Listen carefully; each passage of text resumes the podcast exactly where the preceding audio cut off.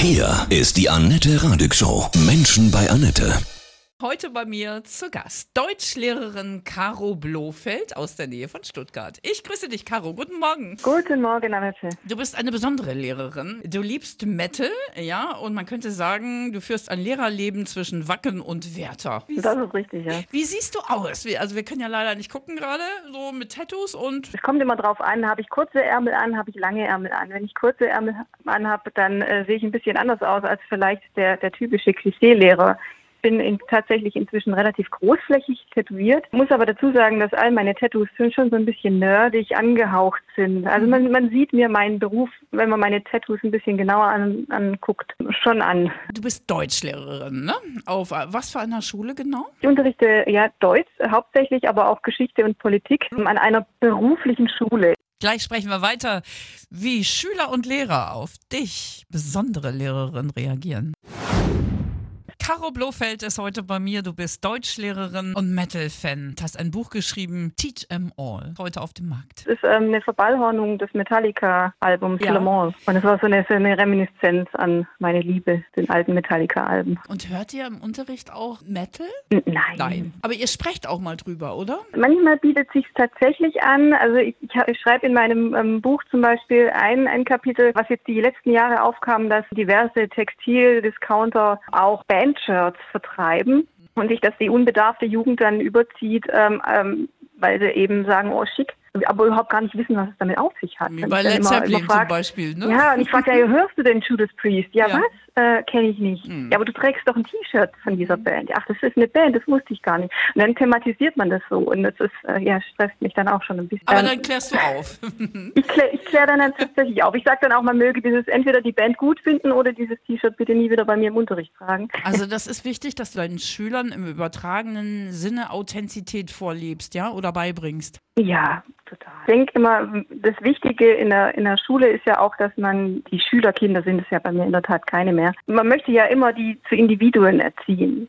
Ähm, und da ist es ja eben auch wichtig, dass derjenige, der das vermittelt, dass da, ich sage immer, das Lehrerzimmer sollte eigentlich viel bunter werden. Aber das sage ich, die ich immer nur schwarz trage, aber das ist natürlich so nicht gemeint. Nein. Ich frage mich auch immer noch, ähm, wo dieses Lehrerklischee, beziehungsweise wo es herkommt, wissen wir alle. Aber warum sich das so lange hält, weil tatsächlich die wenigsten, wenn ich mich jetzt so bei mir in der Schule umschaue, die wenigsten überhaupt noch in dieses Klischee, ah doch schon ein paar, aber äh, es gibt auch immer wieder Ausreißer außerhalb von, von jetzt mir und meinem, meinem Metal, die, die zeigen, dass der Lehrer eben nicht mehr derjenige ist, den man noch irgendwie von früher kennt. Dieses Spießermäßige, ne? Genau, Dieses ja, ordentliche Vorbild. Was Ganz sag- genau, ja. Was sagen denn die anderen Lehrer so zu deiner Erscheinung? Da wird doch bestimmt auch gelästert, oder? Ach, sicher, das kriege ich ja nicht mit. äh, weil sie wären ja doof, wenn sie das vor mir machen würden. Ich, ich weiß es ehrlich gesagt nicht. Es ist mir auch egal, also wie das halt so ist. Also die Menschen, mit denen man eng im Kontakt steht, die kennen mich und, und die wissen, dass ich meinen Job nach bestem Wissen und Gewissen gut mache.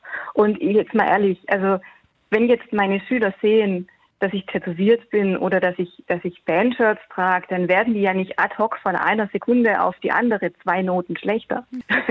also das eine hat ja, hat ja mit dem anderen überhaupt nichts zu tun. Im, im Gegenteil.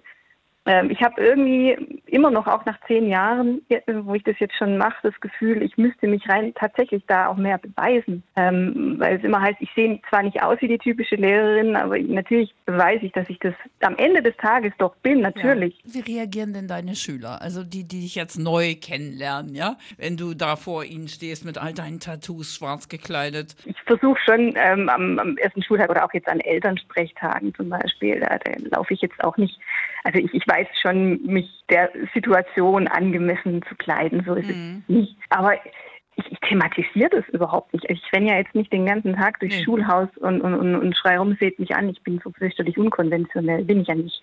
Ich mache ja auch nur meinen Job. Am Anfang gucken sie halt, manche fragen dann auch nach, ja, was haben sie denn da? Und dann erkläre ich das und dann ist das gut. Aber das ist ja inzwischen, jetzt bin ja einer von wie vielen Millionen Menschen in Deutschland, der tätowiert ist. Und für die Schüler, deren Eltern ja inzwischen auch äh, oft, also für die ist es das geringste Problem. Ja. Aber trotzdem, glaube ich, finden deine Schüler dich obercool, oder? Och, das kommt drauf an.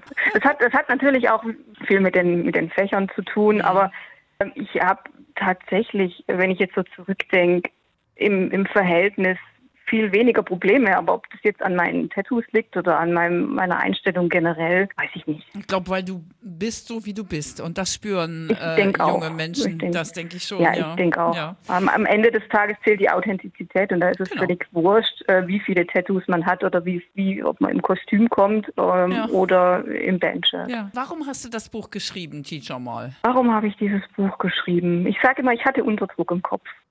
Ähm, am, am Ende des Tages ist es und bleibt es tatsächlich ein sehr persönliches Buch. Es ist ja fast so eine Art Tagebuch. Deswegen auch keine Namen und, irgendwas ähm, da genannt. Ich habe das äh, geschrieben, weil mir das über die Jahre immer mal wieder passiert ist. Wenn ich irgendwo bin, sagen wir mal, ich bin auf einem Festival im, im Sommer und man lernt äh, doch Leute kennen. Und irgendwann kommt man eben im Gespräch auf den Beruf und dann fragen sie mich, ja, was machst du für einen Beruf? Und dann sage ich, ja, ich bin Lehrerin. Und in, ich sag mal, 99 Prozent aller Fälle ist die Reaktion, was? Du siehst gar nicht so aus. Das hat mich dann irgendwann dazu veranlasst, mich zu fragen, ja, wie, wie muss denn ein, ein Lehrer, eine Lehrerin aussehen oder wie soll sie denn nicht aussehen? Ähm, und da bin ich dann eben weitergegangen zum Verhalten und habe dann mal so angefangen, so die letzten Jahre, angefangen äh, beim Berufseinstieg so ein bisschen Revue passieren zu lassen. Und dann habe ich gemerkt, dass da doch die ein oder andere Story dabei war, wo ich, wo ich gesagt habe, ja, vielleicht schreibe ich da mal. Dass das dann tatsächlich zu einem Buch wird, Cool. ja, hätte ich mir nie denken Ja, das lassen. sagen ja viele, ich schreibe mal ein Buch, ne? Und die wenigsten Ja, machen es. Toll. Hat die Schulbehörde da was gegen gehabt? Hatten die Angst, dass Also- du was auspackst, sozusagen? Also erstens mal, es gibt da äh, überhaupt nichts auszupacken, Mhm. äh, denn das Schulsystem ist sehr transparent. Und dann bewegt sich natürlich alles im Rahmen der, der freien Meinungsäußerung und zudem ist es ja sowieso durch, durch anonymisiert. Also es wird Mhm. ja keinerlei. Aber es ist ja jetzt auch nicht so, dass ich da jetzt irgendwelche Skandale aus. Nee. Mhm. Willen. Ich erzähle von mir und meinem Alltag und meinem Leben. Und Welche Werte sind dir wichtig, die du vermitteln möchtest als Lehrerin? also allen voran natürlich klar, ähm, Individualität ist mir, ist mir sehr wichtig. Was mir auch immer sehr, sehr wichtig ist, dass ich von niemandem erwarte, dass er jetzt für meine Fächer, die ich unterrichte, brennt. Das muss ich tun. Ja, Ja. ich, ich habe das studiert, ich, ich liebe das, ich mache das gerne. Der Rest ist dann meistens sowieso Selbstläufer, wenn, wenn dein Gegenüber merkt, ähm, die findet das, was sie selber macht, total geil. Äh, dann geht man natürlich als Schüler auch anders an die Sache ran. Schwappt ähm, über, als ne? wenn ich Hm. ja, ähm, muss. Aber ich nehme es auch keinem krumm, der zu, jetzt zu mir herkommt und sagt, ich interessiere mich jetzt aber halt nicht für Goethe. Hm. Und da sage ich ganz ehrlich, habe ich in dem Alter auch nicht. das nehme ich keinem krumm. Vor allem nicht, wenn ich dann, wenn ich dann mir manchmal die, die Zeugnisnoten anschaue und ich sehe, halt, er hat in, in, in Mathe eine 2 oder eine 1 sogar, da hätte ich, da hätte ich als Schüler für getötet. Und dann eben in Deutsch, in Deutsch keine gute Note, das ist ja dann halt nicht schlimm. Jeder kann ja auch nicht alles, ne? Und wir haben ja Eben, unsere richtig. ureigensten Potenziale, ne? Die gilt es ja auch gerade für Lehrer zu erkennen Ja, und zu genau. fördern auch, ne? Richtig. Ähm, Dein Lehrerleben zwischen Wacken und Werther, welchen Spruch von Goethe findest du so besonders cool? Also am Ende steht immer noch der arme Tor und ist so klug als wie zuvor. Das zeigt mir immer wieder jeder Tag aufs Neue. Das muss man, muss man schon, schon sagen. Also ja, dieses immer mehr, mehr wissen wollen und immer mehr können wollen und das um jeden Preis.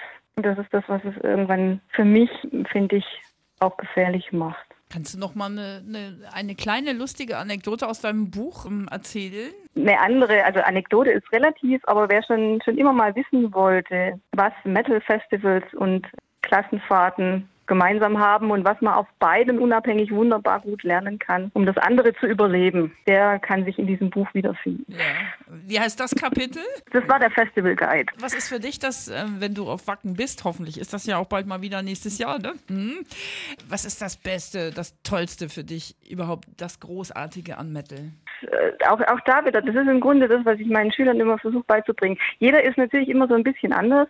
Vor allem auf so großen Festivals, da hat man ja ein, ein sehr buntes Potpourri, auch wenn das für Außenstehende vielleicht nicht auf den ersten Blick zu erkennen ist. Also was ich da immer so, so genieße, ist so dieses Miteinander, obwohl man sich vielleicht nicht mal kennt. Ja. Ähm, und, und auch, ich sage ja immer, das ist so, auch die, die auf den ersten Blick am, am gemeinsten aussehen, sind eigentlich am Ende die nettesten Menschen der Welt. dass das Äußere und das, das Innere oft nicht zusammengeht. Ähm, und ah, es fällt mir unglaublich. Ich habe dieses Jahr vier Festival, äh, vier Festivals mhm. natürlich verpasst, auch wieder jetzt im Sommer. Und ich hoffe tatsächlich, dass die nächstes Jahr alle noch weitermachen können. Dann wird die Demut und die Lebensfreude äh, ja. noch umso größer sein, ne? Glaube ich. ich. Ich hoffe, ich hoffe es, ja. Ich hoffe, dass wir auch alle jetzt mal so ein bisschen, auch in der, im, im schulischen Kontext, so ein bisschen auch gelernt haben, dass Schule nicht nur Aufbewahrungsstation ist. Ja, genau und dass Lehrer auch wichtig sind und dass sie, wenn sie da sind, anwesend sind, auch wichtig sind. Ne?